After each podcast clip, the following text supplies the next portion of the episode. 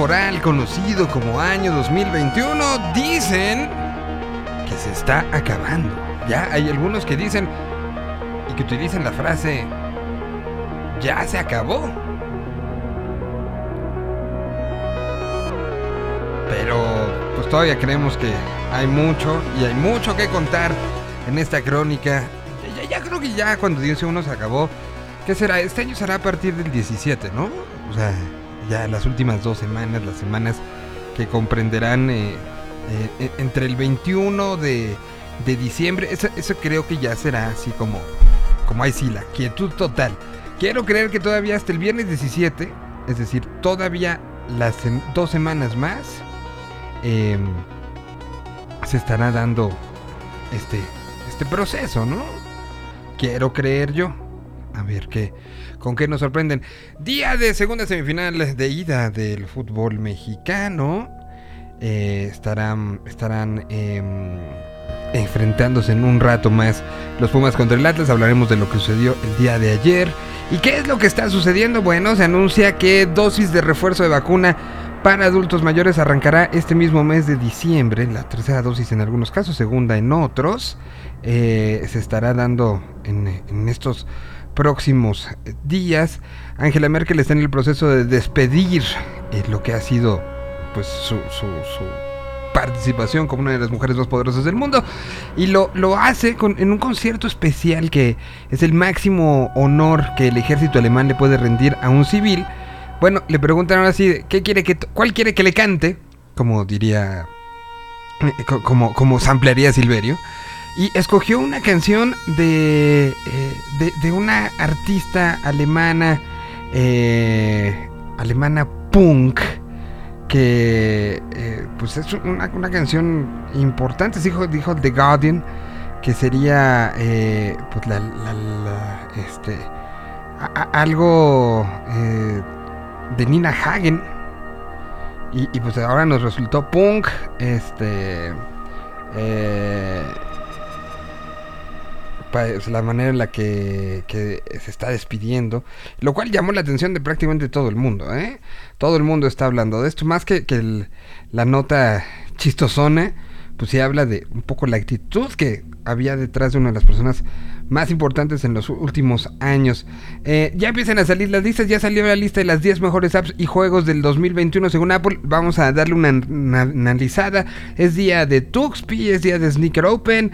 Eh, y bueno, pues aquí seguimos, finales, eh, Checo Pérez calentando las cosas, diciéndoles, diciéndole a Mercedes, es momento de que Red Bull vaya con todo. Así, así estamos.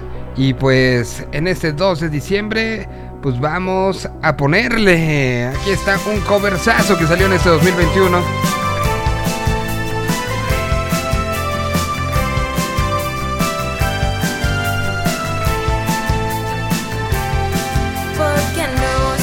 Entender a mi corazón lo que había en el por qué no tuviste el valor de ver quién soy. ¿Por qué no escuchas lo que está tan cerca de ti? Solo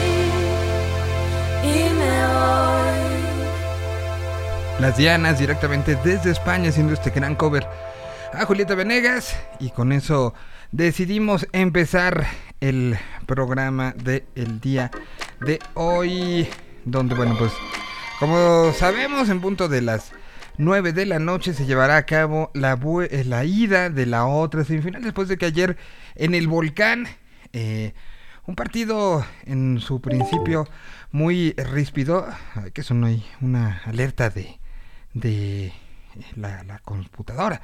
A ver, ah, ya vi que se había parado esto. Bueno, em, en, un partido que en un principio ríspido, pero que demostró que las vueltas y que hay equipos que están como en ese, en ese trip de dar vueltas inesperadas. Y creo que es el caso de Pumas.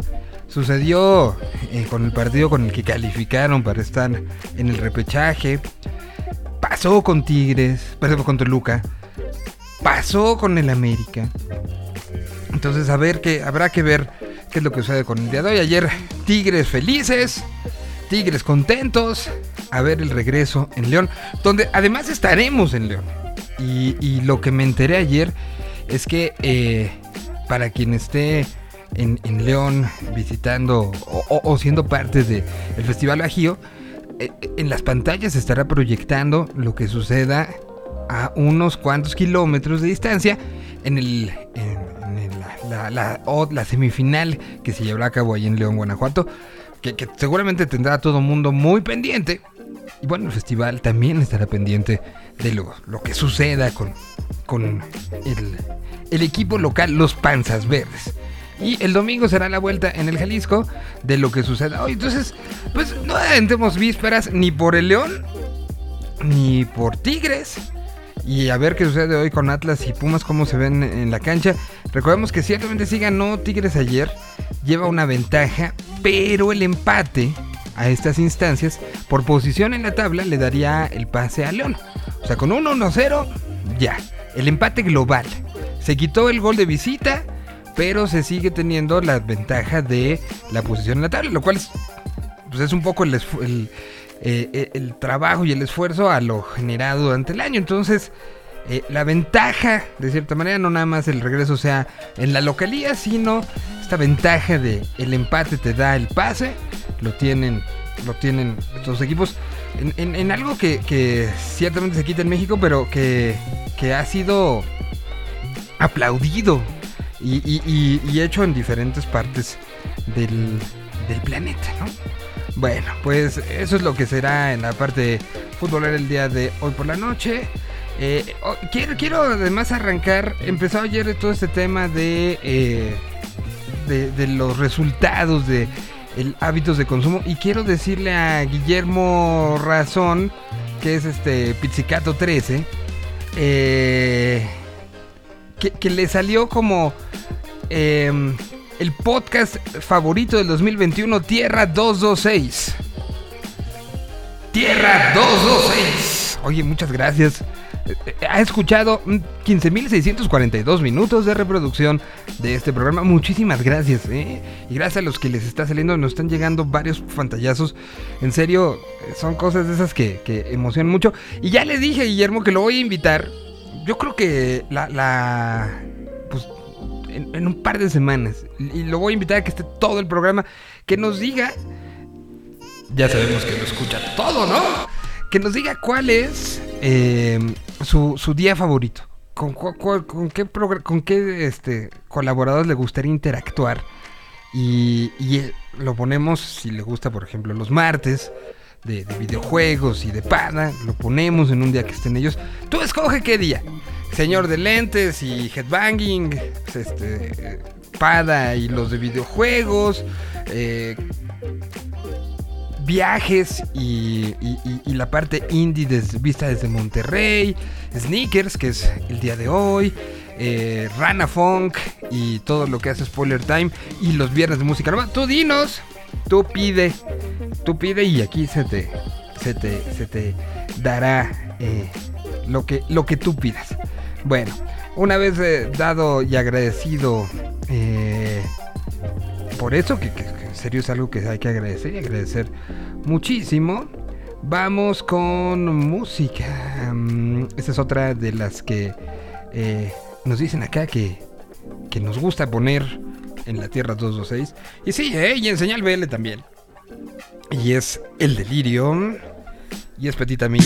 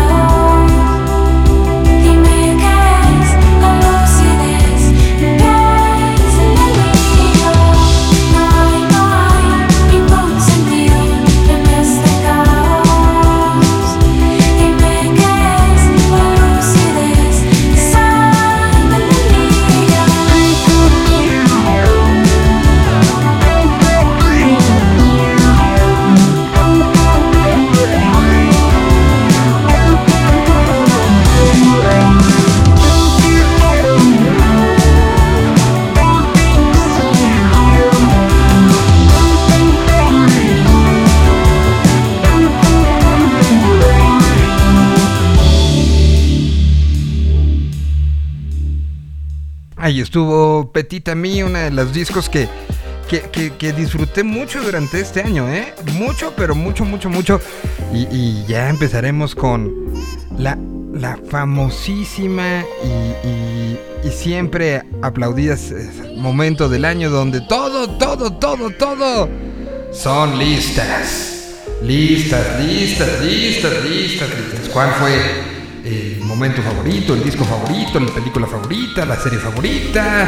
¿Qué otra cosa se, se hacen listas? Em, las aplicaciones favoritas, favoritas, programa de televisión, programa de serie, capítulo, todo, todo serán listas ya. Bueno, entonces en listas estaremos este, viendo, eh, viendo que eh, que se vaya dando esto. Bueno, a ver, y, ahorita vamos a leer ya unas de las listas. Eh, pero otro que salió y que eh, le he dado dos escuchadas, o sea, llevo dos vueltas. al- al- salió el pasado, el, pasado viernes. Se llama El Largo Mañana. Es un álbum que, que si lo vemos en las portadas y en el entorno a lo, lo que han sido las, la historia de Rufus T. Firefly, esta banda española, eh, habían anunciado un- alto en el camino, habían anunciado un nuevo momento. Y, y el nuevo momento se ve claramente en, en los artes.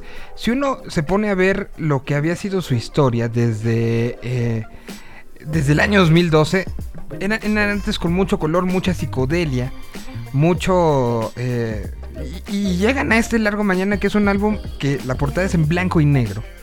Eh, sigue siendo algo sumamente, mm, ¿cómo decirlo? Sumamente eh, abstracto, pero el, contenido, los pasajes, la exploración, es un disco sumamente interesante que sí recomiendo que le den el tiempo, pero tiempo de- de clavar, no tiempo de lo pongo y veo qué pasa alrededor.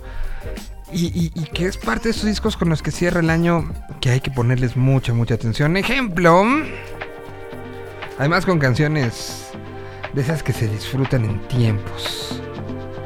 La que menos dura de todo el disco dura 4.23. La que más dura 6.51.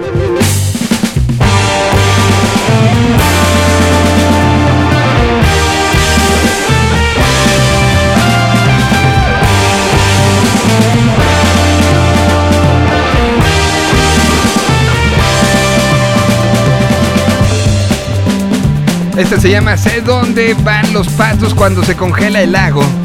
Rufus T. Firefly.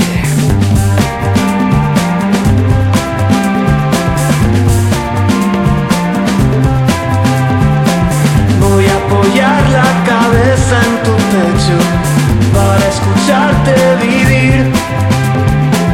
Voy a romperle las piernas al miedo.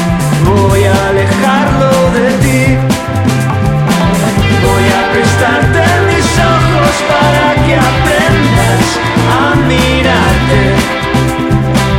Vas a flipar con la luz, el color y los detalles.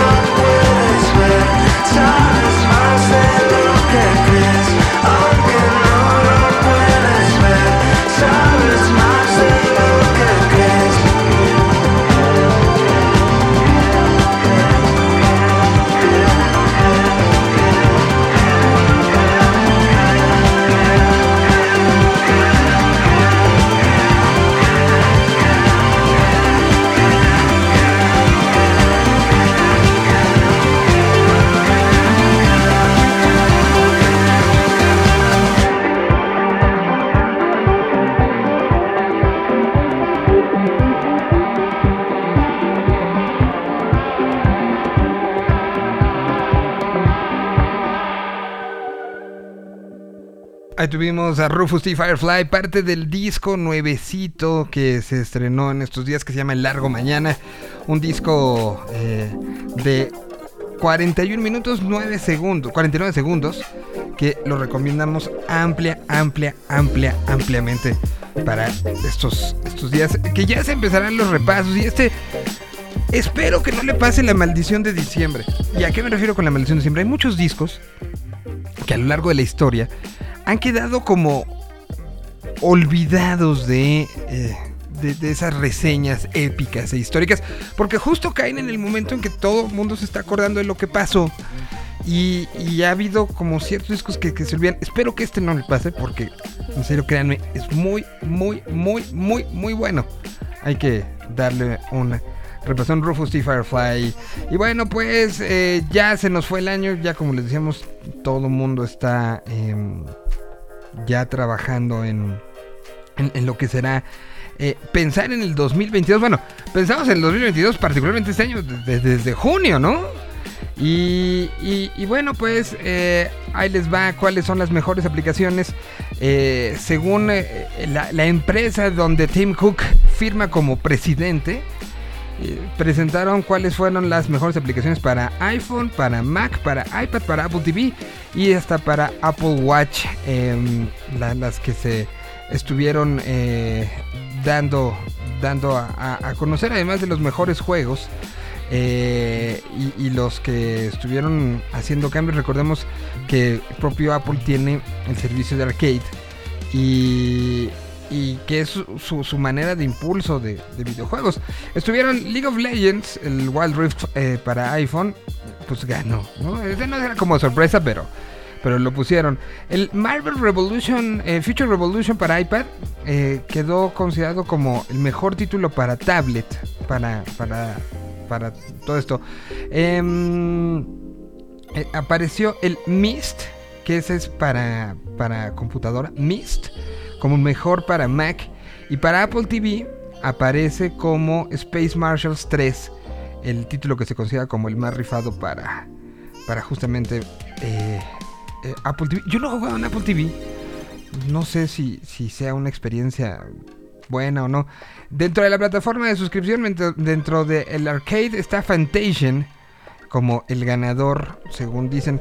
Y rapidísimo, para Apple TV, la mejor aplicación es eh, DAZN, que es D-A-Z-N. Es una plataforma de streaming exclusiva eh, para, para deporte.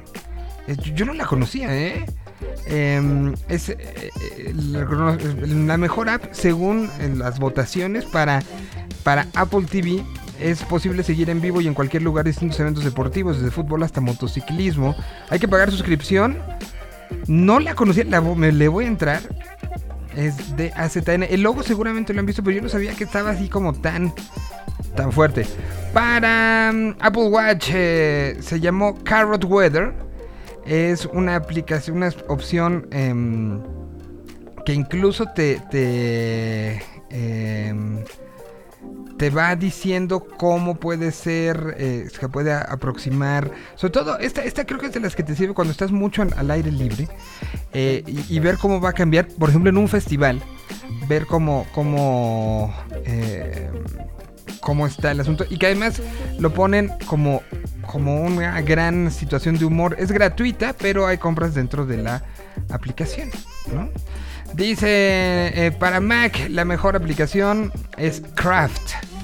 Es una herramienta que para, para hacer eh, pues como notas, ideas, eh, te genera, eh, puedes poner PDFs, imágenes, videos, fragmentos de código.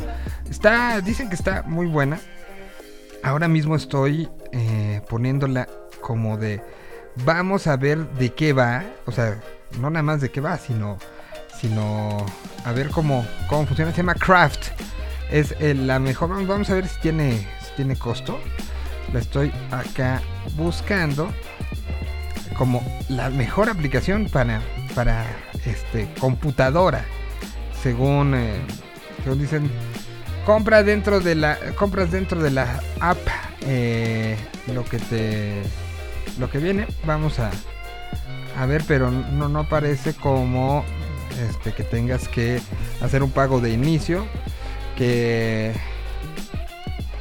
y bueno, pues es la mejor. Vamos a, a y ya les decimos.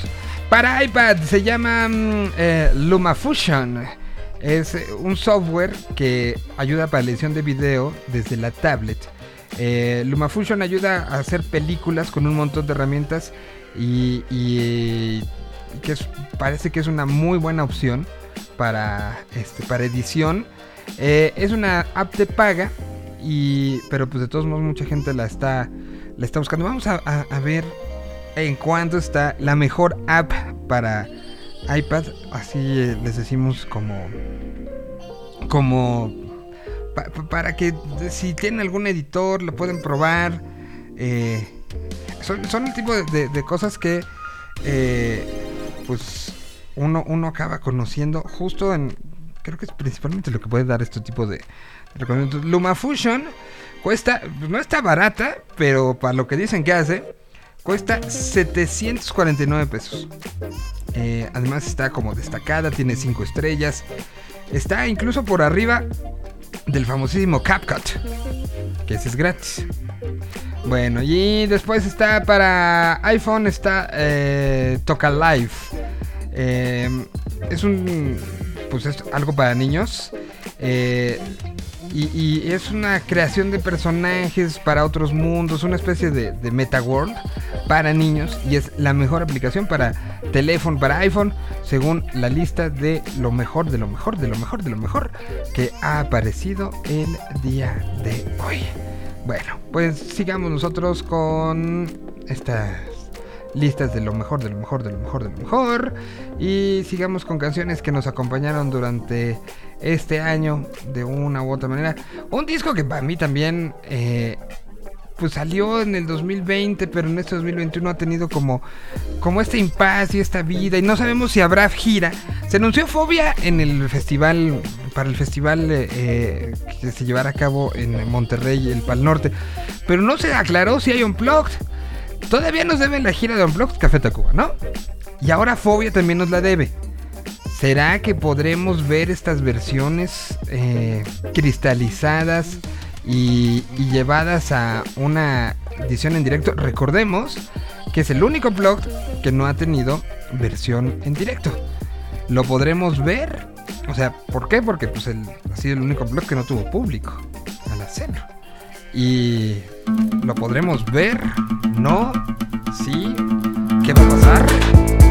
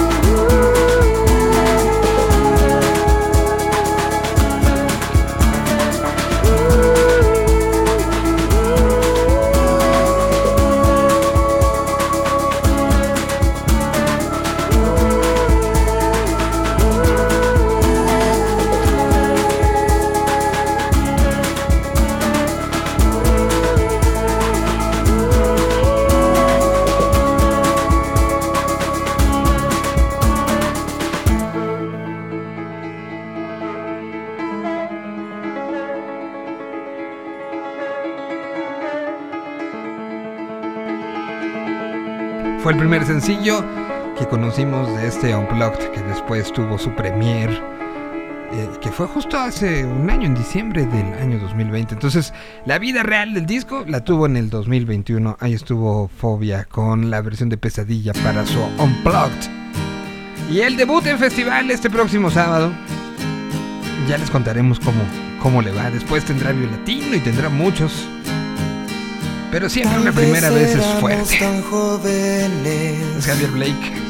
o tal vez alguien olvidó decirnos que cuando hayas amor te dejas perder.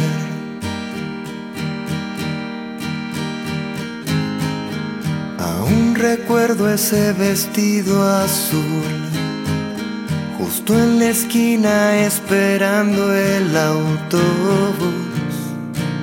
Ibas al norte, yo iba al sur.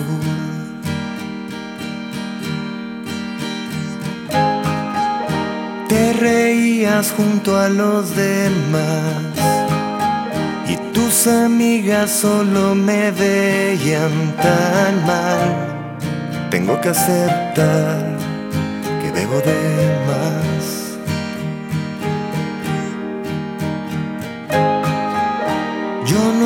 sentía de lo mejor, roto por dentro y por fuera era peor.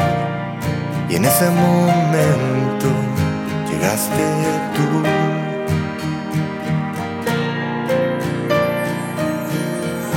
Te dirán que el tiempo olvida y tal vez es verdad. Es tuyo tarde o temprano se irá. Pero ambos sabemos nadie nos puede engañar. Siempre pensé acabaríamos juntos al final.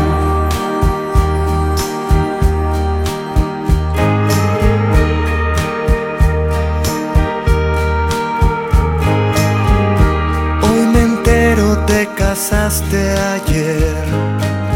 Yo por segunda vez antier me divorcié. Lo digo del alma, lo intenté.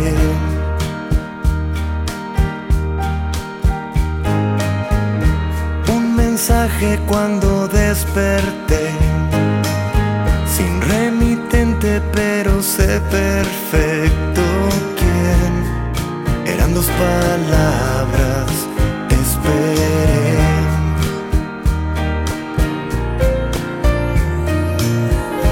Te dirán que el tiempo olvida y tal vez es verdad.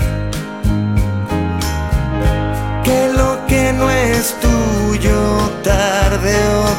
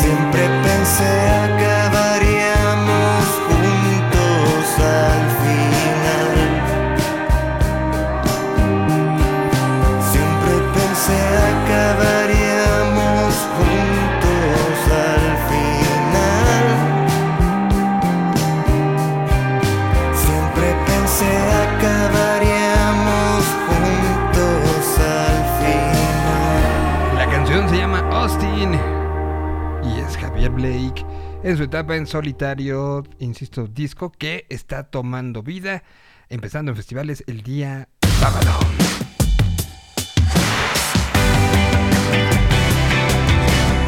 Y aquí hay estreno, estreno, estreno, estreno, estreno, estreno, estreno.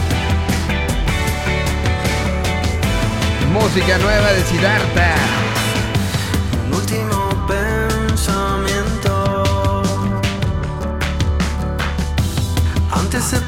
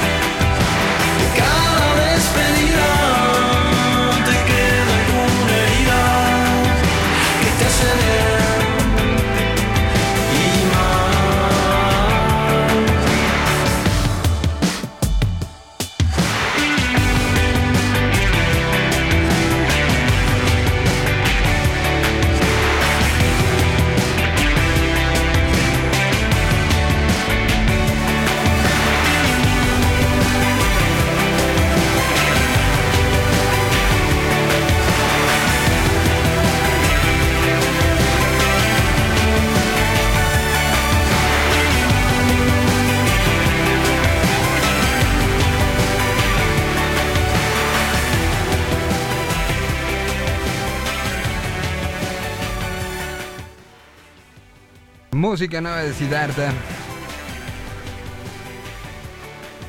Ahí está esta canción eh, que fue lanzada hace unos cuantos días, se llama Balsa y que pues sigue siendo parte de lo que ya, ya cuántas son, cómo, cómo está lo que ha presentado.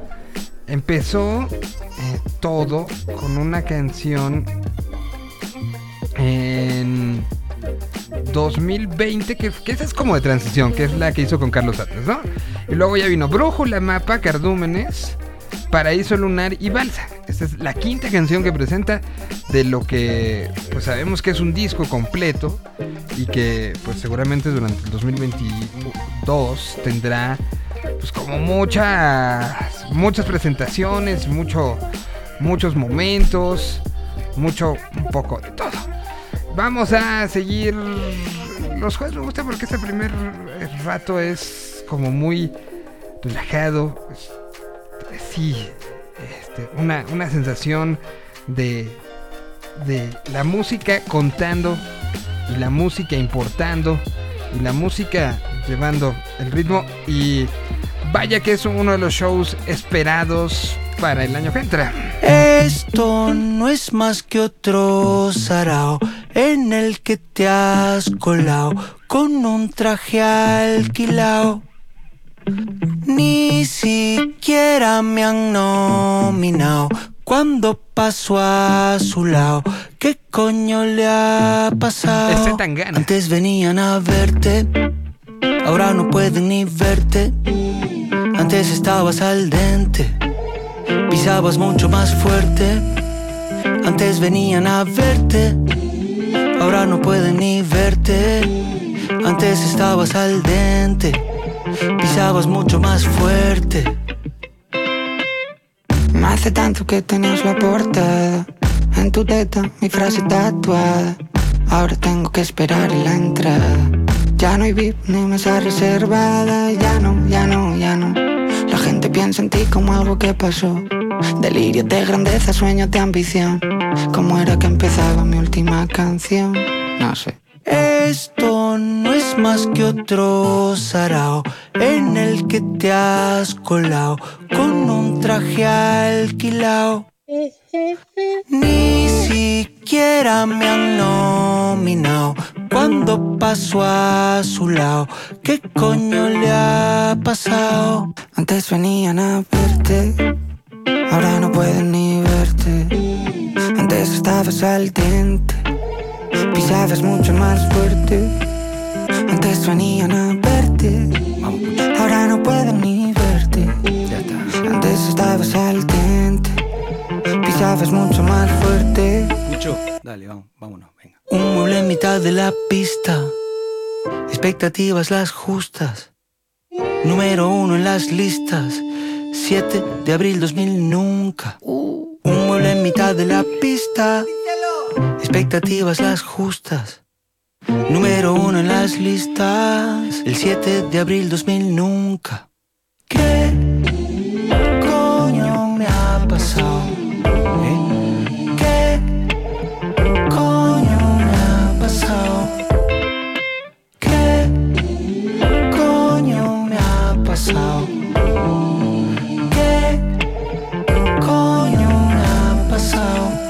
Antes venían a verte Ahora no pueden ni verte Antes estabas al diente Pisabas mucho más fuerte Antes venían a verte Ahora no pueden ni Un verte video Antes estabas al diente donde justamente Jorge Drexler, que es partícipe de esta canción con Zetangana, presentó a Bumburi con Tangana.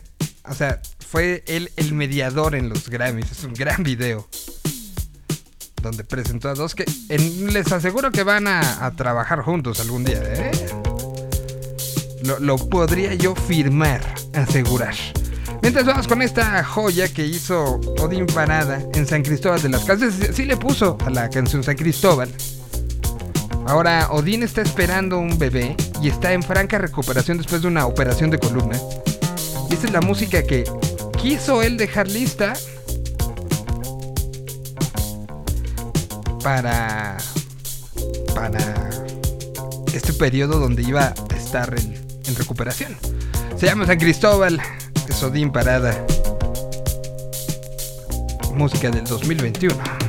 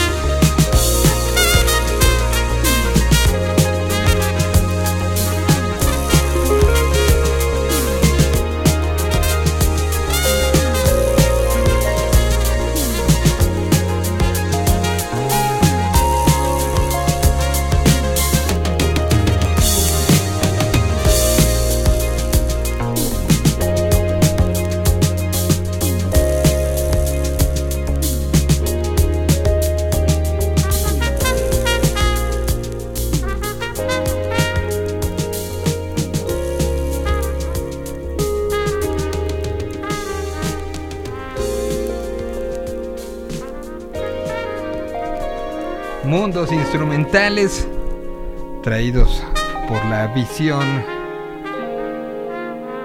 del muy, muy querido Odín Parada. Que tiene hasta esta eh, sensación de, de, de- de que las cosas están vivas, que están presentes. No sé, se quedó, se queda mucho en la grabación que acabamos de escuchar. Igual que en esta, que el próximo fin de semana hay Trópico. Con, un- festival que tiene uno de los mejores convocatorias eh, eh, en cuestión de esto de Me Urge Trópico. Vaya que aplica cada diciembre. Y bueno, este diciembre creo que mucho más, ¿no? Eddie Kirchner, conocido como King Eddie Khan, estará presentándose. Y está desde hace mes y medio ensayando.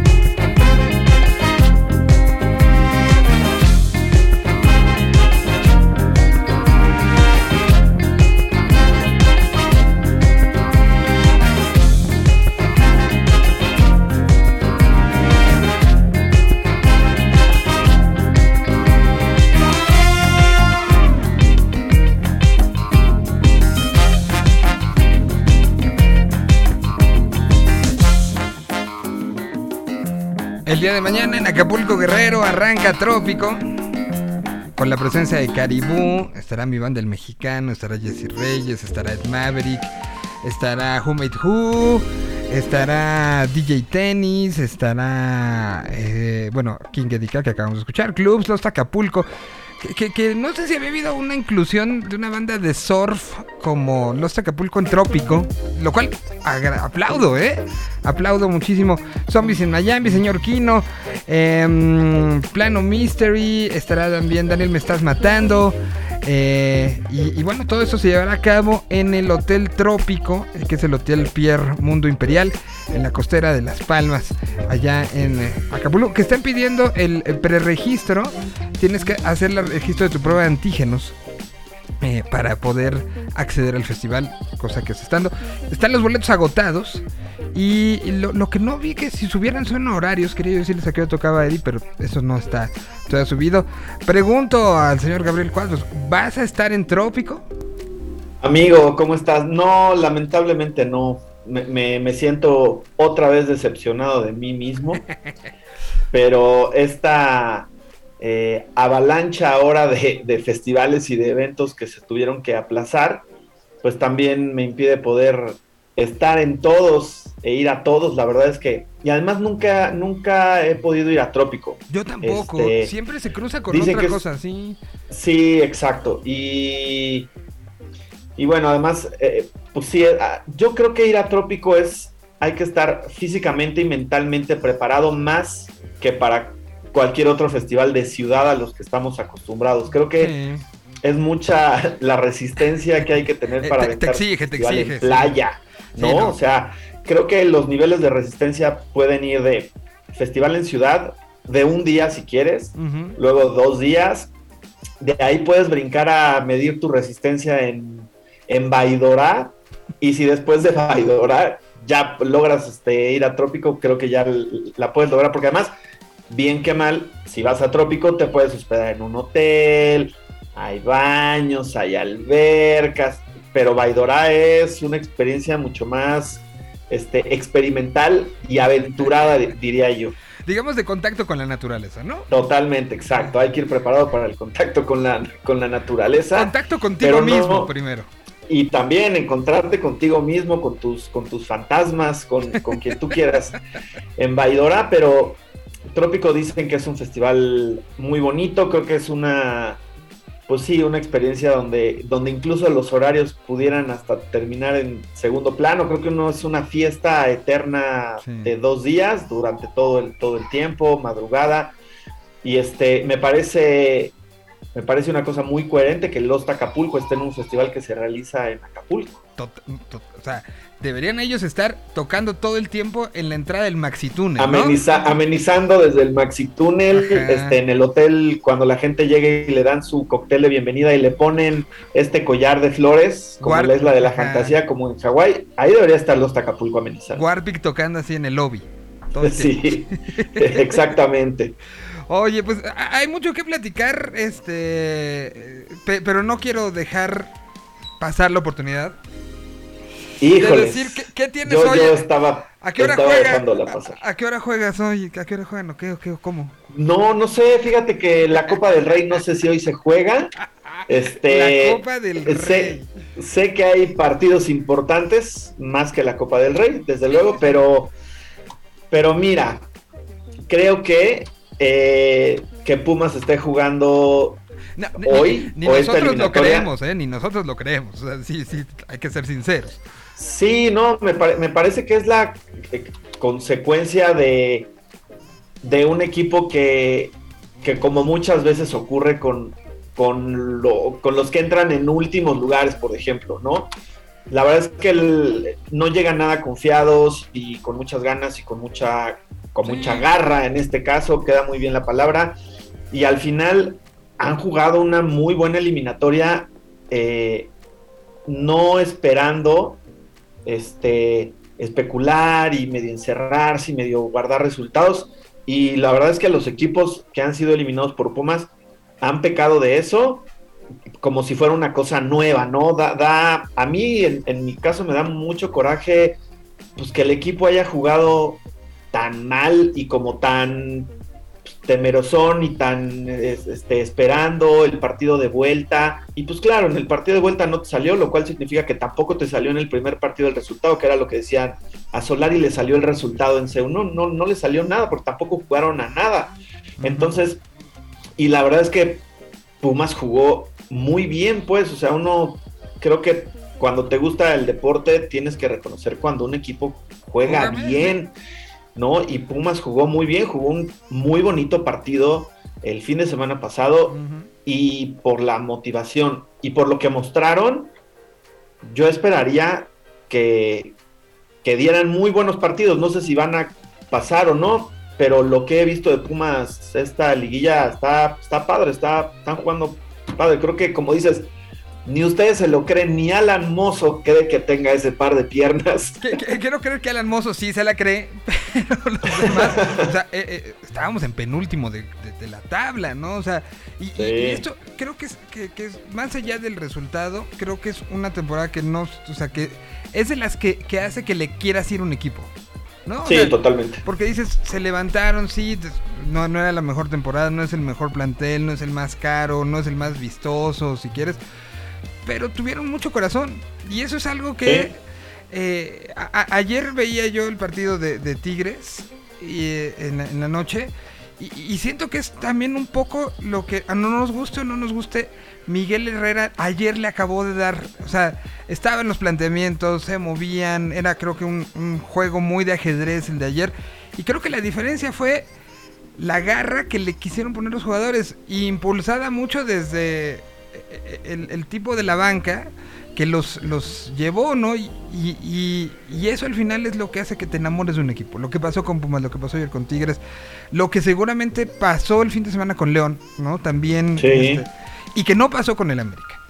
De y acuerdo. Que, y que durante pues toda la temporada se habló de, de, de, que algo faltaba, ¿no? O sea, pese que los resultados eran los adecuados, pese que fue super líder, pese que hasta el sábado nadie los remontó.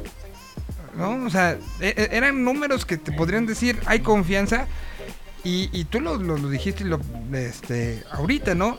Algo le faltó al equipo para, para eh, seguidores acérrimos como ustedes. En la temporada nunca estuvieron del todo conformes.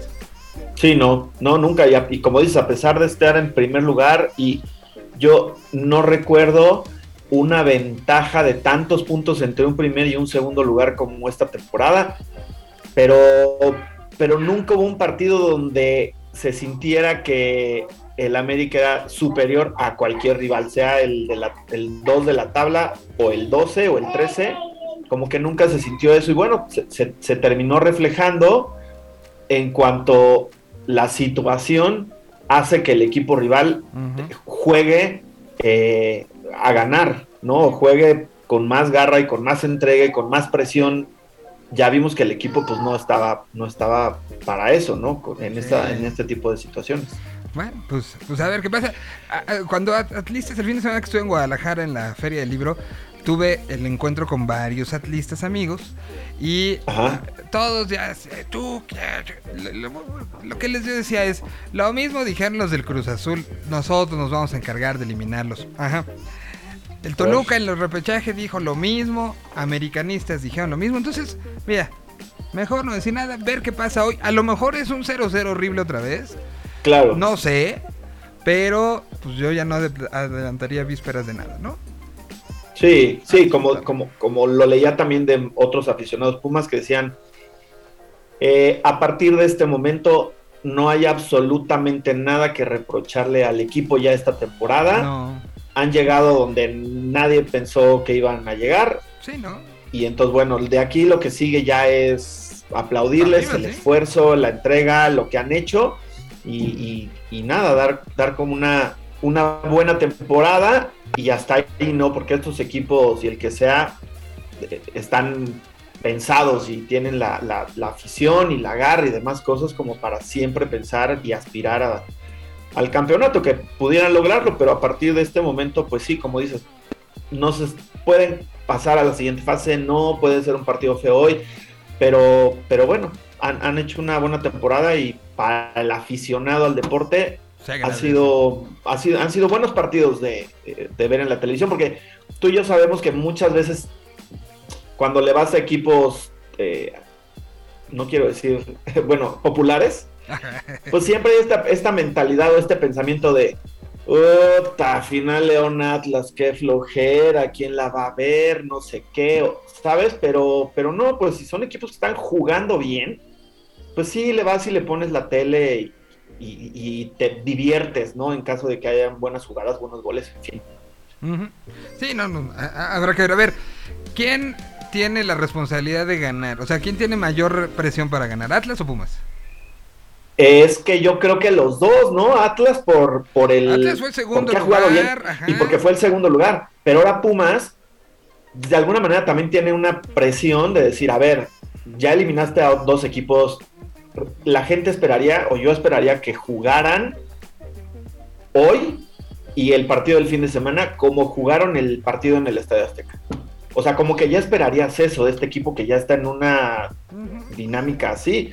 Entonces, y bueno, Pumas pues tiene la presión de, la afición, porque es un equipo popular y muy querido y demás, por tíos y por abuelas. Pero creo que hay más presión, o sea, siempre la presión de 71 años es mayor que cualquiera, ¿no? Totalmente, sí. Y, eh, el, eh, el, Atlas ha tenido como esta sensación en sus aficionados durante toda la temporada de, de que es una temporada diferente. Yo personalmente creo que va a acabar en lo que ha acabado las últimas 71 años. Pero, pero. Sí, ahora, exacto, tiene la presión de tantos años de no haber conseguido. Pero la presión de cuántas personas. la verdad es que, el, o sea, el aficionado atlista es un, es un sector un poco más reducido, pues. Entonces sí hay presión, pero hay presión de pocos. O sea, la presión sobre Pumas va porque es, pues te digo, es un equipo más popular, más querido. O sea, hay más. utiliza términos. sobre Pumas. Utiliza los términos que utilizabas cuando estabas en W Deportes, por favor. ya se me olvidaron. es, que, es que sí es mucho, mucho de, de, de, argot de ese tipo de, medios de comunicación, el de equipo grande, ¿no? O equipo chico. Y, no, como bien dices, creo que es más popular es más popular porque cae, justo caes en lo que caen todos los programas deportivos cuando alguien dice, no, no es grande, definamos grande, definamos popular, definamos influencer o persona con muchos seguidores. Es un, es un poco lo mismo, ¿no? Y, y, pues sí, o sea, decirles nada más que son los equipos grandes, los de la capital, pues nos lleva a esto que es, pues sí, grandes, pero pues, ¿cuántos o títulos, trofeos han ganado hace cuánto tiempo. exactamente. Oye, pues no podíamos no entrar el día de hoy sin que lo dijeras. Has dado todos los pormenores. Eres casi, casi el. O sea, podrías ahorita hacer la biografía no autorizada del caso Just Stop. Así que salió, por fin. Eh, se, habla, se habla de que estuviste esperándola casi, casi para ser el primero en platicar con ella. ¿Cómo ves la salida? ¿Qué pasó? Fui de las primeras personas que estuvo afuera del reclusorio, ¿no? Junto con el abogado y el novio. Este, ahí estuvimos platicando un poco sobre los detalles, sobre lo que iba a pasar, sobre la salida de ellos. Al final, bueno, salió, subió una camioneta. Eh, no pude ya tener eh, palabras o sus primeras impresiones, porque bueno, había muchas cámaras de televisión y yo iba nada más con mi teléfono y bueno, me perdí un poco ahí, sin embargo ya escribimos por DM en Twitter y, estamos organizando tener una plática por este por una videollamada a ver si este, este fin de semana, pero salió eh, Joss después de que Ainara la persona que la acusó dijera que no era un perdón definitivo, que solamente era una pausa en el proceso en el que Stop va a tener que cumplir, me parece que tres años más del proceso, pero, pero fuera de, del reclusorio. Eh, como sucede en la mayoría de los casos, se llegó una, a un acuerdo económico para la reparación de los daños. Se habla que Just Stop eh, le, dará o le donará o le cederá, ya eso ya en términos de, de escriturar y demás, pues serán, será ver qué pasa, pero se habla de un departamento, se habla de coche, se habla de ahorros, de ellos stop, en fin, una, una cantidad seguramente millonaria en este caso, porque, pues bueno, Justop es una persona que ha acumulado una buena cantidad de dinero, su trabajo le ha costado, pues, pero pues bueno, bienes materiales y tendrá que hacer videos mensuales eh, hablando y haciendo conciencia sobre los cursos que estará tomando. Tendrá que donar un 5% de, de lo que ella gane eh, para fundaciones. En fin, hay ciertas pues ciertas eh, cosas que está pidiendo Ainara o que solicitó Ainara para poder otorgarle este, Este perdón. Ahora, este acuerdo. ya, ya hablando un poco desde lo que tú eres un especialista, que este proceso, más allá de, de la persona que qué, digo, por, por un lado, qué bueno que se haya podido dar esto, seguramente pues habrá sido los, que fueron como cinco meses, ¿no? Sí, Cinco meses muy complicados, muy difíciles, pe- pero, para, para alguien que depende un poco de la visión de los de afuera, ¿qué tan difícil puede ser recuperarse o es irrecuperable? Eh, eh, las marcas querrán acercarse a ella, no querrán acercarse a ella. Es, es un proceso que, que a veces no pensamos en seguir la historia, ¿no? Para muchos medios de comunicación hoy se acabó.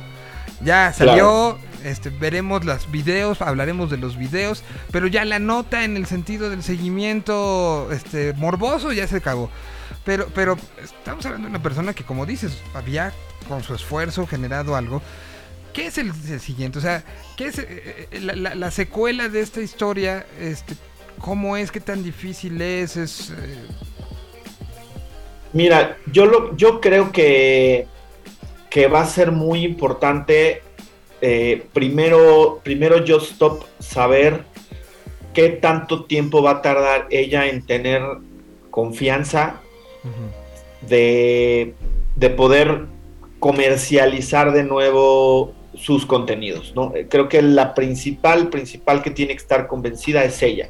Al final, Joss, por, por más que estuvo, pues sí, en el, en el ojo de- del huracán y el ojo público y acusada y señalada y demás, pues también es verdad que sigue teniendo una base de seguidores que la quieren, que confían en ella, que la apoyan, que entienden que, pues que están de su lado, pues, ¿no? Entonces, toda esa parte y esa base de seguidores, ahí va a estar, ¿no? Y, y no se va a ir. Entonces, yo creo que la primera que tiene que estar convencida de, de cuándo es buen momento para regresar a comercializar y aceptar cosas de marcas es ella. Y por otro lado, lo que dices es importante. Definitivamente hay, hay marcas que, que no van a querer eh, trabajar con ella, volver a acercarse a ella. Y yo creería que son las marcas grandes, marcas este, de productos de consumo masivo.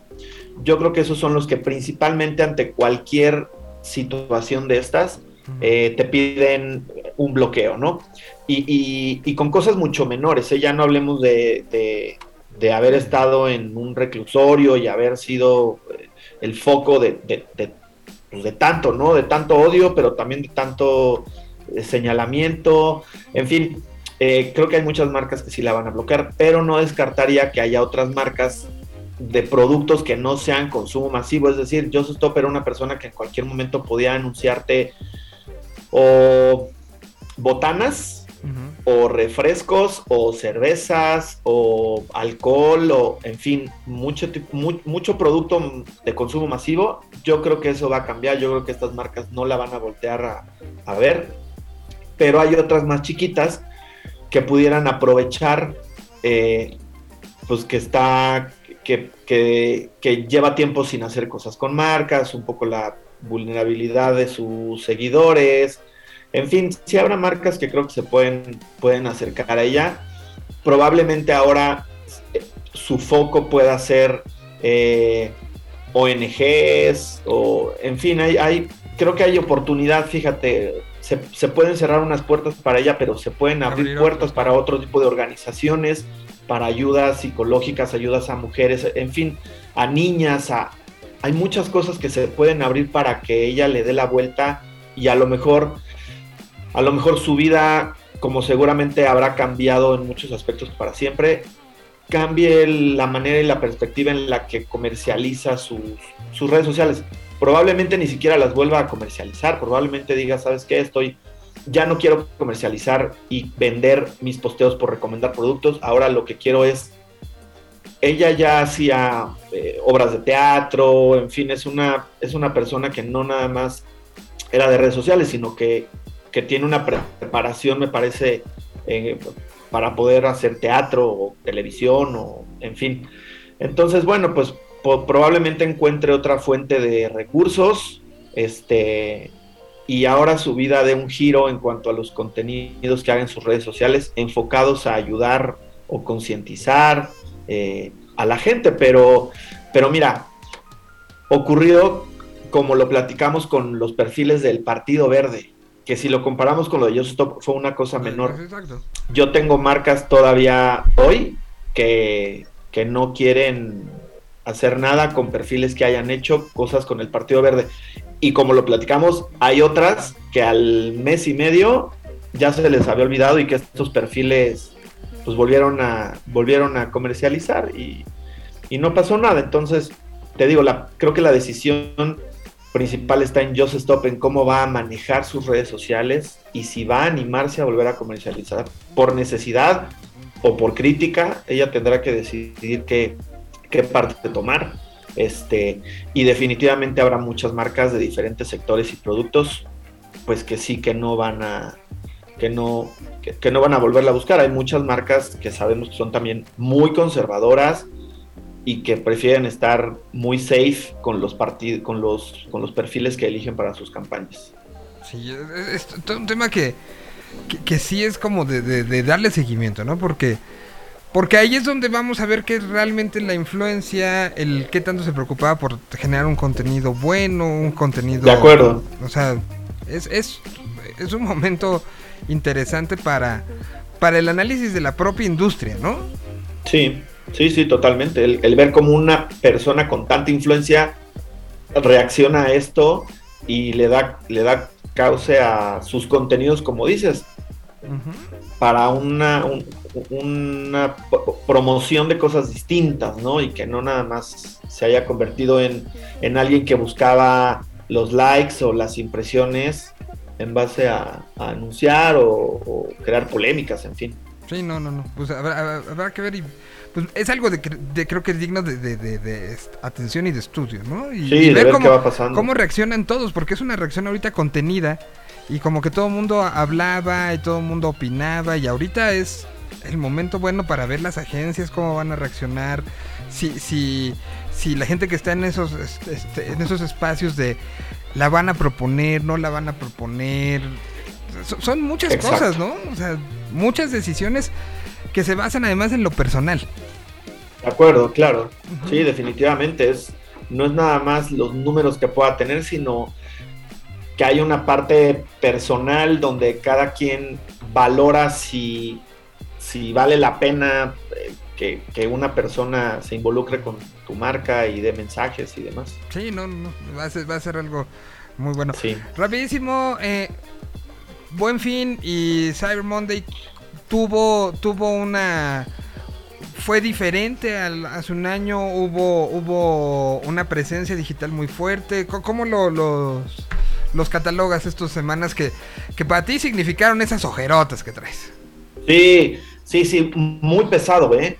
fue muy pesado porque aunque en mi caso eh, tuve marcas que planearon con tiempo eh, lo que se iba a hacer, tuve, tuve peticiones de, clientes y de marcas y de plataformas incluso chiquitas que dos días antes del buen fin ya estaban con la urgencia de presupuestos, tengo esto, quiero este perfil, ¿qué me ofreces? ¿Cuánto me da? Necesito que empiece pasado mañana.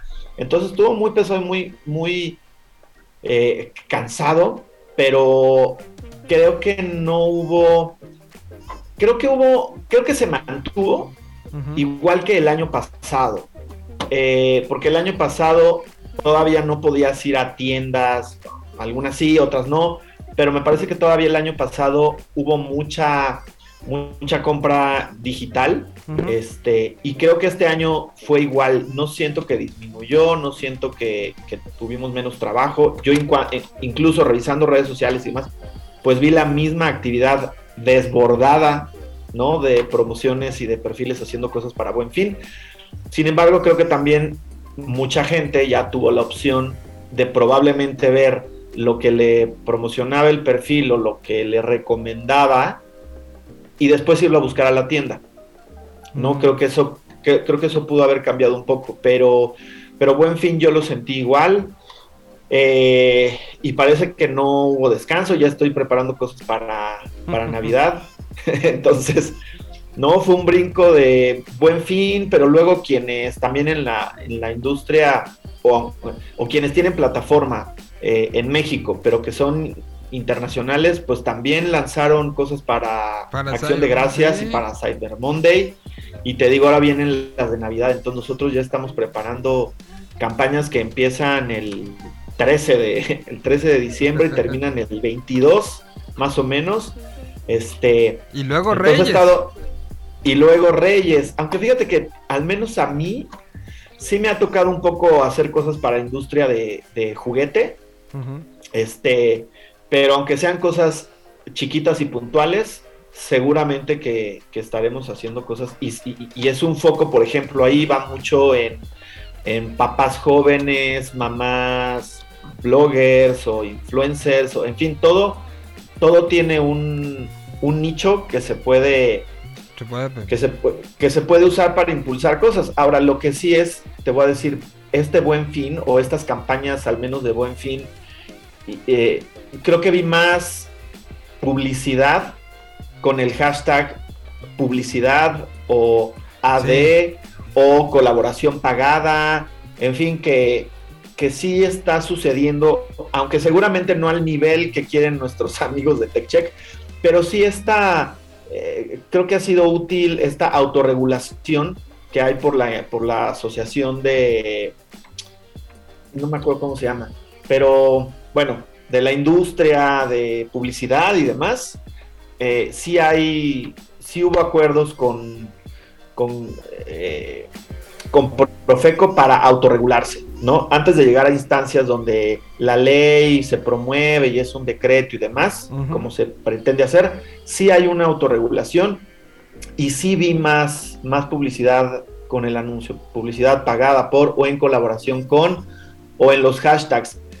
Aunque sea muy rebuscado, aunque vengan 10 hashtags, pero ahí es probable que encuentres uno que diga publicidad o pauta o AD entonces sí lo vi, sí lo vi en más ocasiones que, en otros años o en otros momentos. Sí, yo también. Y eh, eh, por eso lo quería platicar contigo, como que por lo menos ya sabíamos, tenías tú que poner mucha atención, pero algo es algo, como dice, ¿no? Sí, sí, algo es algo, y es empezar a que a, empezar a cerrar estos huecos o estas lagunas donde es publicidad, no es publicidad, es engañosa o no es engañosa o es engañosa para quién. Ahí dice ad. Entonces ya eso lo platicamos tú y yo hace meses, que era la manera en la que las marcas o el influencer van a evitar la crítica o lo que sea, es muy fácil, poniendo eso.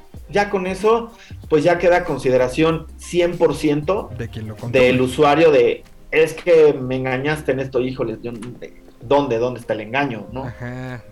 Exacto, que sí ocurre, y eso lo vi también en el Buen Fin con quejas, pero con las tiendas directamente, no con los influencers. Las tiendas ya sabes que te decían, este, este fin de semana este producto cuesta tanto, y ya la gente iba a la tienda y encontraba otra cosa. Una pantalla, ¿no? Que, de que costaba, que le habían puesto 130 pesos y luego se desdijeron y, y era una pantalla de 55 pulgadas.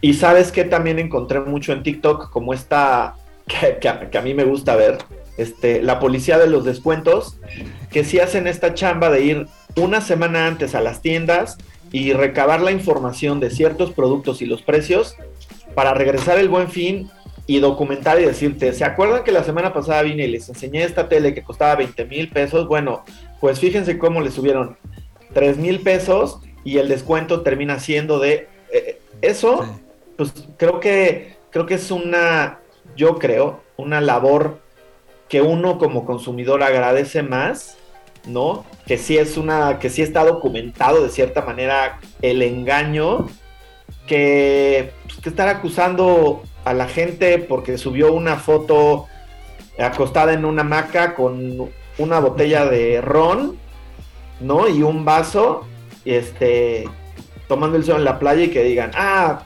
publicidad engañosa porque estás queriendo que me compre esa botella de ron y no me estás diciendo que... Sí, no, no, no, totalmente. O sea, eso sí, o sea, lo- lo- los, de los que hablas, esos sí son engaños complicados. O sea, me Sí. dijeron que iba a costar esto, no están cumpliendo. Eso sí es lo que, como dices, tiene que, Exactamente. que- que- sí.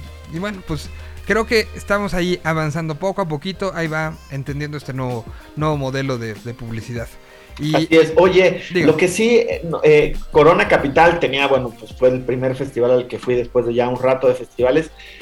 Y fíjate que, que sí se, o, o lo noté mucho más, eh, que, la, que la gente o algunas personas, tampoco puedo generalizar, sí el festival se ha convertido en una experiencia para Instagram al parecer. O sea, sí veo mucha gente que en lugar de ir a ver bandas o grupos o, ¿sabes? Están más tiempo tomándose fotos.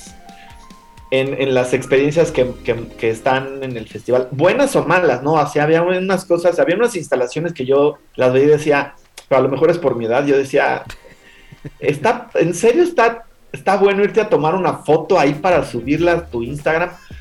Pero bueno, el, el- el festival estaba muy así, muy de que veías más gente en- este, tomándose fotos que, pues, que, bien, que conviviendo, pues, porque al final el festival termina siendo una experiencia con tus amigos, con, con el entorno, ¿no? Pero, pero bueno, un festival ya mucho más de, de experiencias. ¿Cómo te este, sentiste tú en regresar a un festival con mucha gente, con todo esto?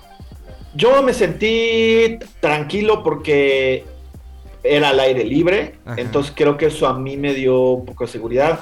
Sí había mucha gente que todo el tiempo estaba con cubrebocas, me incluyo, aunque sí había momentos en los que ya me lo quitaba cuando no había nadie a mi alrededor, cuando no iba a hablar con nadie de manera directa, me quitaba el cubrebocas, me tiraba al pasto, este, hacía unas vueltas ahí como pandita, entonces hacía, me, me la pasé bien. Fui solo, fui solo un día, fui el sábado. Este, y me gustó, me la pasé bien, ya estamos aquí en casa haciendo, haciendo planes para ir a Pal Norte. A Pal Norte, próximos 2 y 3 de abril. Muy bien. Exacto, queremos lanzarnos a Pal Norte, será pues, otro segundo festival al que vayamos, a este sí este, vamos. No, pero antes hay uno en marzo, ¿no? Sí, el Vive Latino. Pues sí. Este, que sí, también traemos un montón de ganas, pero, pero esta parte de salir, tomar un vuelo, ir a otro festival, Ah, sí, claro. claro. este, pues sí emociona. Y a mí el, el Pal Norte la vez que fui me, me gustó, me gustó mucho la experiencia. Entonces, pues bueno, los Además, dos festivales que tenemos. Está, está de nuestra edad, ¿no? El, el cartel, o sea, 2000 ero, Sí. Poder. Sí, sí, sí. No. Entonces, Totalmente, sí, sí, sí. Moenia para empezar. no, Moenia, o sea, y hay- Los Strokes, este, ¿quién más está? Los Strokes Los Maroon 5, Libertines. Los Libertines. Sí, no. Los, li- este, él mató a un policía motorista. Hay, hay cosas padres que y sí. cosas nuevas también como Tangana y muchas cosas que, que tenemos ganas de ver Natanael. En fin, me parece que está, está padre el festival. Este, entonces, bueno, son los, los dos festivales que, que tenemos un montón de ganas de ir. Muy bien, pues así estaremos haciendo este análisis y bueno, pues ya yo creo que la semana que entra tendremos que empezar con cuáles han sido los momentos digitales más importantes del 2021. Así es, sí, sí, ya, pa- ya para, para ir cerrando el año. Para cerrar el changarro que le llaman. Exactamente. Bueno, pues yo te agradezco muchísimo, Gabriel, y agradezco mucho que, que, que, pues después de esta tempestad, porque me imagino que en serio para ti fueron momentos de, mucha chamba, ¿no? Mucha chamba, se, se pone muy, muy pesado porque todo urge y porque uno depende de que alguien más te conteste y a probablemente que esa persona de quien yo estoy esperando respuesta conteste y acuerda y negocia y luego que hagan los contenidos y en fin es, es, es pesado y esta temporada de Navidad pues bueno te digo también es como para muchas marcas el acabarse el presupuesto entonces como me sobró esto ¿qué hago? pues diciembre me urge necesito hacer algo entonces, bueno, eh, este, pero ya eh, como siempre en los trabajos ya a fin de año es como, como el cierre y como Como ya terminar de bajadita, ¿no? 22. Exacto, y listo. Sí, como de, bueno, bueno, ya, ya vendrán unos días de, de De descanso. cerrar cortina. Así es. Ay, que a mí me urgen, por cierto. Pero bueno, este, muchas gracias, Gabriel. Un abrazo, mando un muy, abrazote. muy grande. Y yo voy a ir con esto. Es, eh, Vicente Jauregui, que tal vez lo recuerden de San Pascualito Rey, o de su época anterior con, con varios proyectos ya. O, o- o de escritor, escribía para diferentes revistas. Hoy hace esto musicalmente. Estuve escuchando hacia adentro, dentro, dentro, dentro, dentro. Hoy estuve observando esas grietas que ahogan mi corazón.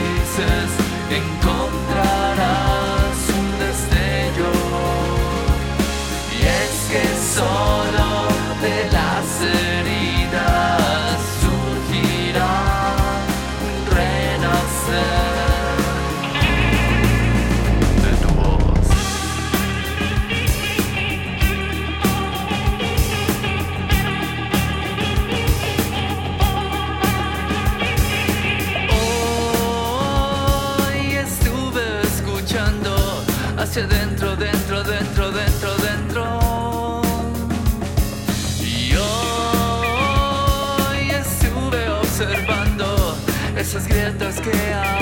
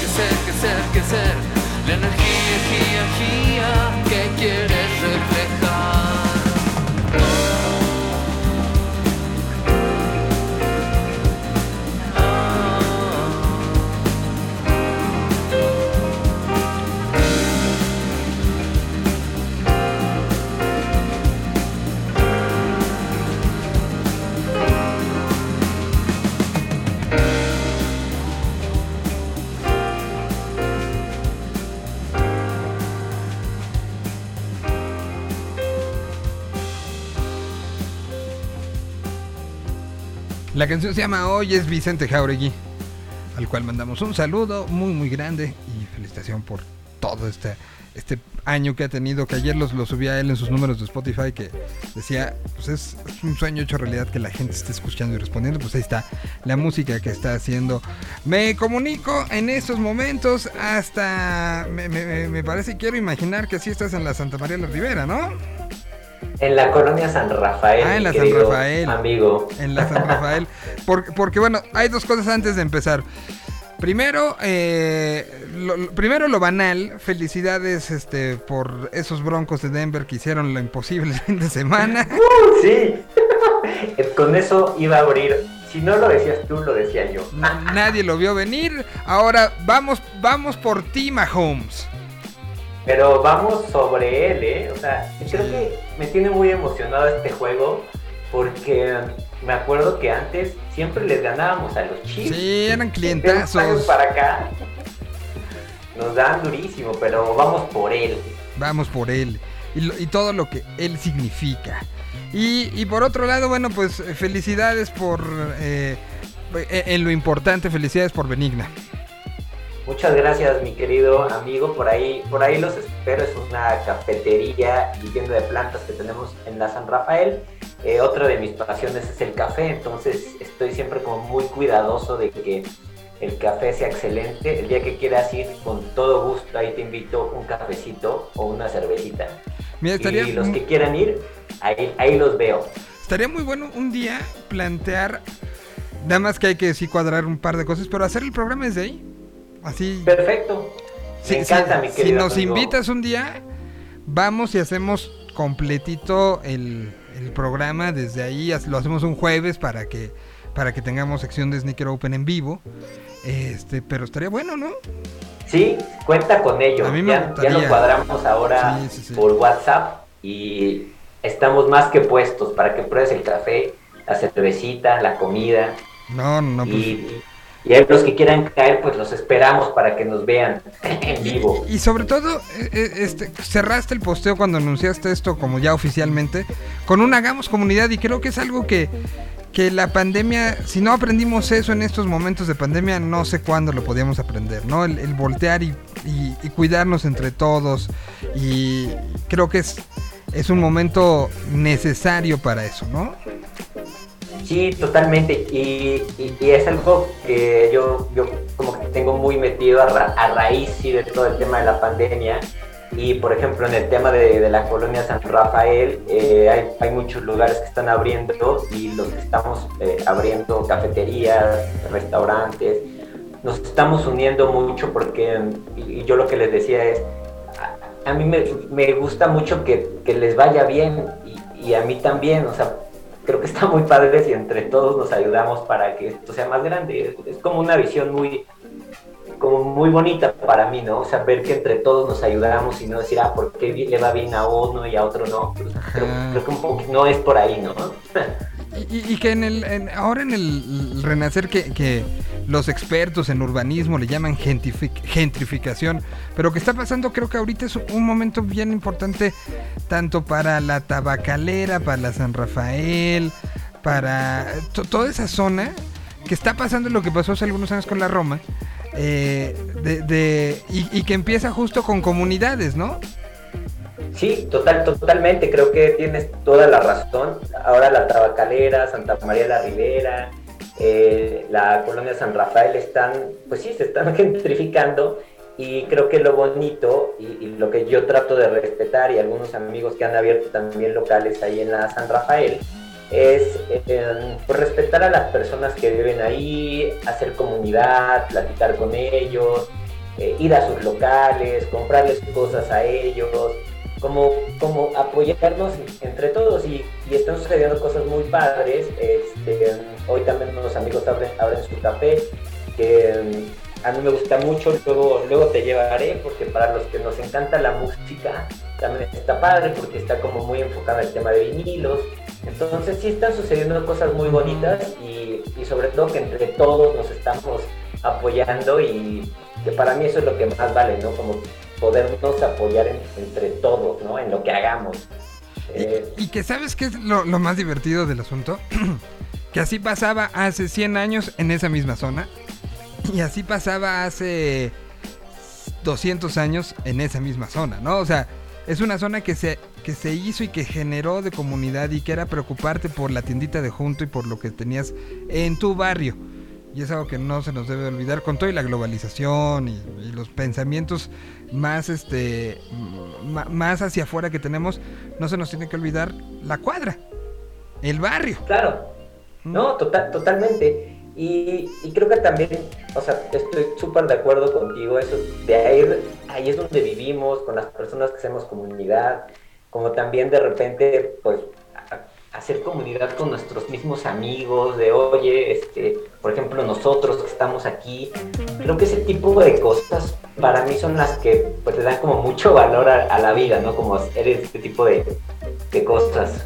Totalmente, padres. totalmente. Y, y por eso, eh, un poco a mí me da tanta emoción cuando, cuando platicamos todos los jueves y que de una u otra manera compartimos pasiones. Y, y, así se hace con Tuxpi los jueves, con Gabriel también los jueves, lo- eh, y, y con Pada los martes. Es decir, vamos uniendo pasiones a través de generar comunidades. Y por eso, eh, eh, hoy que empecé a recibir varios mensajes de gente que, que este podcast, bueno, su versión en podcast, es el que escucha todos los días y que tienen muchos minutos, este, miles de minutos literal, dedicados a este podcast. Y a los, no solo, no, no, no lo que digo yo, sino lo que trato de hacer en esta comunidad es muy emocionante y por eso, pues por eso espacios como, como con Tuxpi me emocionan mucho porque pues al final los, los tratamos de hacer muy de corazón.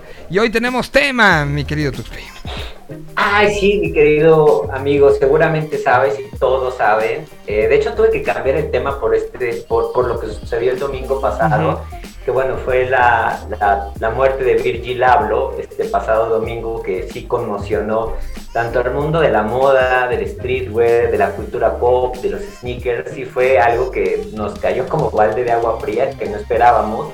eh, porque también eh, él nunca eh, comunicó que hacia nivel público que pues que, pade- que padecía cáncer, ¿no? Eh, angiosarcoma cardíaco. Entonces, el domingo enterarnos de, de la noticia pues fue algo totalmente inesperado para todos, que, que pues sí, no, o sea, a la industria la dejó fría, así, sin palabras. Y, y, y es algo triste. Al final, la muerte de cualquier persona pues, se siente, es, es triste que, que, que- que pasen estas cosas. Digo, es algo inevitable, pero uno sí siente como esta, como esta pérdida. Y bueno, el, un poquito el programa de hoy se lo queremos, o esta intervención se lo queremos de- dedicar a, a Virgil Abloh, a platicar un poquito de, de él, de su trayectoria, cosas como muy rápidas, por qué es tan importante. Y te voy a dar como un poquito de datos eh, cortitos para que veamos por qué él entró al mundo de la moda y se convirtió en lo que es. Por Sí. favor. Entonces, por ejemplo, Virgil Abloh, él, él es de Chicago, nació en un barrio de clase media. Eh, la parte que está padre de acá es que él era súper fan de, Michael Jordan. Si tú ves fotos de Virgil de niño, pues usaba Jordan, ropa, playeras, tenis. Y sus padres eh, se dedicaban a cosas que al final influyeron mucho en lo que él terminó haciendo, ¿no? Eh, su papá dirigía una compañía de pintura. Al final su tema con los colores dentro del streetwear y, la, y, y- y los sneakers pues, es súper importante. Y su madre era costurera, ¿no? Y él al final pues se convirtió en un diseñador súper importante. Entonces desde ahí empezamos a ver hacia dónde se iba a encaminar o hacia dónde podría ir la vida, la vida de Virgil. Él estudió ingeniería civil en Illinois y después hizo una maestría en arquitectura dentro del, del- del Instituto de Tecnología de Illinois. Pero aquí pasa algo súper, súper curioso y ahorita te voy a platicar por qué. Él se interesó mucho en el, en el estilo arquitectónico postmoderno y del deconstructivismo. Y quería hacer como un paréntesis, un paréntesis aquí, porque muchas de sus colaboraciones que hizo con, con Nike, sobre todo, eh, empezando por The Ten, era de construir los tenis. Entonces tú cuando ves los sneakers, vas a ver el, el sneaker como si no estuviera terminado de hacer, se ven las costuras, se ven los parches, y ese estilo de, de, de- de constructivismo viene desde ahí. Él, él está eh, pues este estilo lo pasó a la ropa, lo pasó a los sneakers y para mí es algo que hoy o, marca, marca el estilo eh, de, de, Virgil. Y bueno, ya su relación con la, con la moda empezó también eh, saliendo de la universidad. Él comenzó diseñando camisetas mientras trabajaba en un, en un blog de, de moda en Chicago y ahí tuvo la oportunidad de conocer a, a Kanye West que pues, Kanye sabemos que también eh, tiene un ojo impresionante para detectar quienes eh, tienen muchísimo talento, ¿no? Entonces Kanye se fijó que Virgil tenía muchísimo eh, talento y creatividad y le pidió que trabajara el merchandising y los visuales de su álbum Graduation, es uno de los álbumes más, más emblemáticos de, de la carrera de, de, Kanye. Y así fue como empezó su relación de Virgil y Kanye y cómo se empezó a meter en este mundo de la música y moda, ¿no? O sea, de, de, primera entrada fue de, qué buena onda, te conozco, este, encárgate de esto, por favor. De un negocio multimillonario.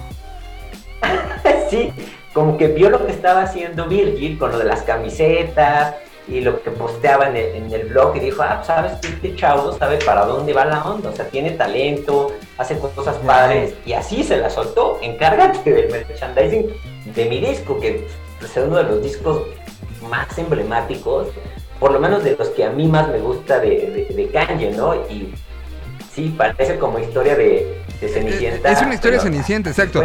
Y, de las que, y de las que nos encanta. Ya que eran amigos y hacían este tipo de colaboraciones, eh, Virgil y Kanye West comenzaron una pasión.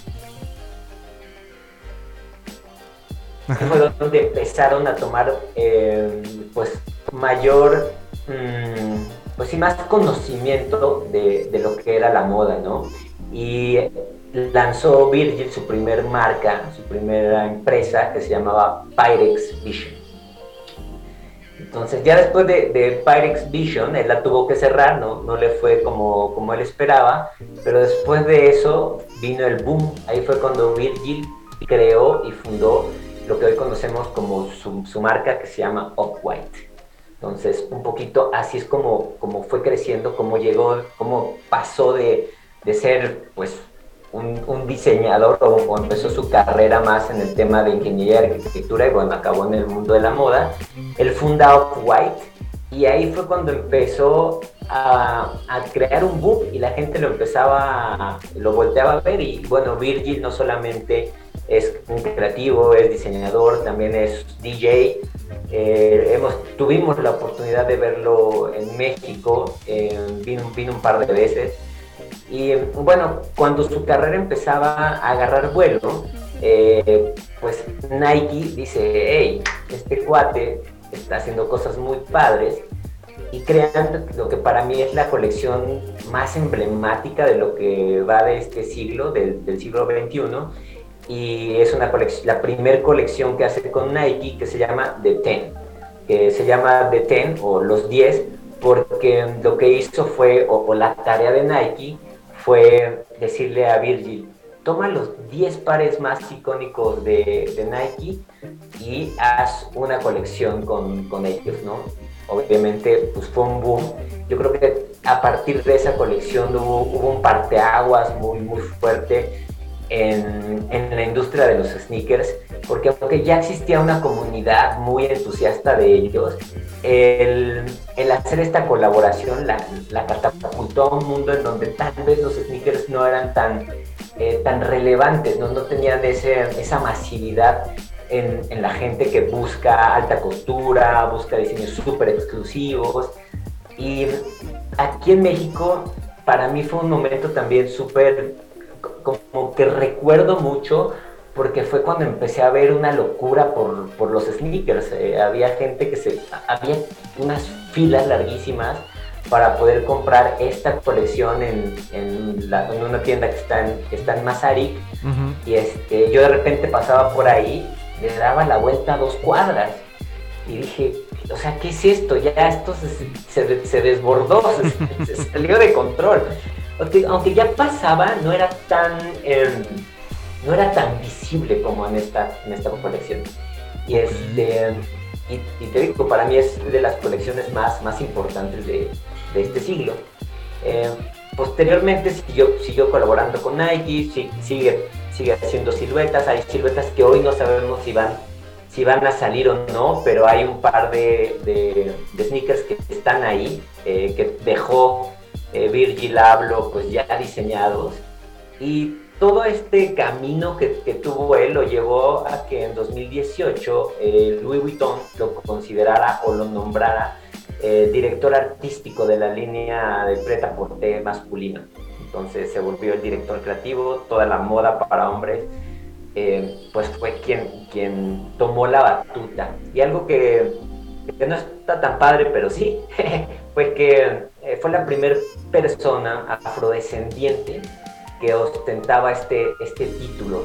Eh, no está tan padre porque pues ya, ya sabemos, ¿no? El tema de las minorías, del racismo, no está, no está tan padre, pero lo, lo, por el otro lado es que, qué padre, ¿no? Que haya llegado hasta ahí una persona con tanta creatividad. Sí, no, no, y no. Que lo, y, y, logró llegar ahí, ¿no? Entonces, eh, esto es un poquito la, la, historia que, o, o cosas muy eh, fundamentales en la, en la historia de Virgil que, que, les quería platicar hoy, porque eh, yo la verdad sí sentí, sentí feo, sobre todo porque pues es una persona que, que aportaba mucho creativamente al, al, mundo de la moda, ¿no? Es como cuando también se va alguien muy importante en la música, cuando pierde, o sea, creo que el tema de, los familiares es mucho más fuerte, pero cuando se va Cerati, cuando se van personas que, que dices, aportaron algo que, que difícilmente van a, vamos a volver a ver, ¿no? Mira, yo, yo la verdad, cuando vi la noticia y vi el revuelo, sí, sí dije, seguramente Tuxpinos va a hablar. Y hace ratito que pusiste en el, chat, voy con esto, dije, creo que es importantísimo por... Porque a veces, este, quienes no estamos empapados, ahora ya un poquito más, ¿no? Pero eh, quienes no estamos empapados, no, no, no entendemos lo que acaba significando hasta socialmente historias como, como este de Virgil, ¿no? Claro, sí. O sea, eh, como tú dices, socialmente toma una relevancia más allá del mundo de la moda o de los sneakers, porque creo que este tipo de, de personajes que, que aparecen en, en, el mundo uh -huh. sí dejan una huella, dejan una huella en, en, a través de su creatividad que a lo mejor ahorita solamente impacta a, a algunas personas, pero más adelante lo, lo, vas a ver o vas a ver eh, pues las influencias que dejó en eh, colecciones que, que vengan de, de, marcas o en próximos, diseñadores, en próximos diseñadores. Y, ahí es donde dices, ah, claro, esta es la importancia que tuvo eh, esta persona dentro, dentro de la cultura. No, y, que al final, aquí so, so, soy muy fan de contar las historias eh, un poco en el sentido de lo que quiera se puede, ¿no? O sea, si luchas por y contar historias como esta de Virgil, pues justamente nos habla de eso, de que se pueden lograr las cosas. Sí, to totalmente coincido contigo. Y él hablaba mucho de, de eso, ¿no? Creo que también la, la, la visión que tenía Virgil sobre eh, la moda, sobre la creatividad. Y en este tema tan específico que, que, que comentas ahora de eh, lo, que, lo, lo, que quieras se puede lograr. Obviamente tienes que trabajar mucho, no, no se va a dar de, de la noche a la mañana. Uh -huh. él, lo, él, lo, él lo decía mucho, ¿no? O sea, decía, o sea, todos, todos somos creativos, todos tenemos creatividad, eh, tiene que ver mucho cómo la enfocas y, y con las ganas y, y, y, la y la fuerza y el empeño y la pasión con lo que, con lo, que lo haces, ¿no? Entonces, también eso es algo que a mí me gustaba mucho cuando veía posteos de él, que siempre era como un tipo muy positivo en todo, ¿no? Y, este, y bueno, pues sí, es una, una lástima que, que ya no esté acá con nosotros, ahora está en un, en un seguro, en un plano mejor de, de, la existencia. Pero bueno, hay que, hay que pensar de la, de la manera en que veamos lo, lo, padre que dejó, ¿no? Como su legado de, claro. de, Virgil y bueno, que viene para el futuro para marcas como White y, y, para el mundo de la moda y los sneakers. Exacto. A ver, en ese, en ese tenor, cuando, cuando un músico eh, muere, pues hay homenajes, sus canciones, sus versiones. Cuando un diseñador de este tamaño, de este de esta importancia, se, se va, ¿cómo, cómo es el, el homenaje de, de la industria? ¿Qué es este? O sea, ¿a qué, ¿de qué manera hay para, para rendirle tributo a una persona que hizo tanto? Pues mira, por ejemplo, en, en la cuenta de, de Louis Vuitton, eh, ahorita hay una semana muy importante de la moda en Europa y, por ejemplo, ellos le rindieron un tributo súper bonito, hicieron como un show de, drones en donde eh, pues hablaban y se despedían un poquito de Virgil a través de un show de, de luces y drones en el cielo, súper, súper bonito. Pero digo, eso es como hablando de este momento y viendo hacia el futuro, que, que yo creo que es un poquito eh, lo que la gente quisiera saber, cómo, cómo le van a rendir tributo, cómo eh, la gente va a empezar, o los diseñadores van a empezar a tomar mucho de la, de la ideología de, de, de Virgil. Eh, creo que lo vamos a estar viendo los próximos años, sobre todo en los nuevos diseñadores, en los diseñadores upcoming, los que empiezan, empiecen a llegar, seguramente van a tomar muchas influencias de, de, de Virgil, ¿no? De lo que él hizo. Y es un poquito a veces lo, lo que sucede con la música, ¿no? To- Tomas como ciertas influencias de, de- de músicos que fueron muy importantes y que hoy ya no están, pues lo empiezas a reflejar en tu música. Yo, y yo estoy casi seguro que se va, a se va a ver muchísimo en el mundo de la moda.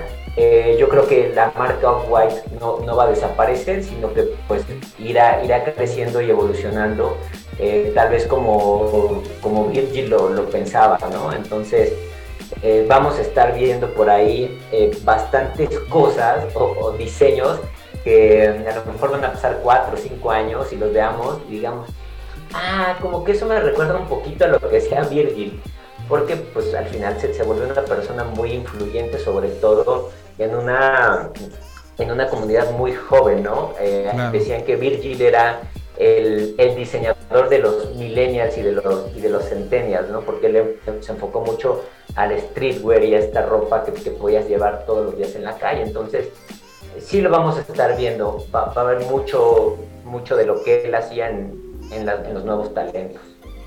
Muy bien, pues estaremos muy, muy pendientes de cómo salga. Rapidísimo, pues el, tu recomendación porque ya se nos está acabando el tiempo. Listo, voy a ir rapidísimo. Eh, mis recomendaciones de esta semana están enfocados a las chicas, a todas las mujeres que les encantan los sneakers. Hay una tienda dedicada eh, solamente a, a mujeres que a mí me gusta mucho, está en la colonia Roma, se llama AMI, eh, lo pueden encontrar como am- amoami.com y ahí van a encontrar un par de tenis que son muy muy bonitos y muy deseables por todos y por todas. Eh, entonces mi primera recomendación es el Nike Sakai LD Waffle por Undercover eh, Nightmare Room Team Royal. Este es un tenis que voló, pero en esta tienda todavía los puedes encontrar. Es una de las colaboraciones más bonitas que ha hecho Nike con la marca eh, Sakai. Es un tenis súper, súper lindo para todos los que quieran tener este, esta pieza. Bueno, lo pueden encontrar ahí en AMI.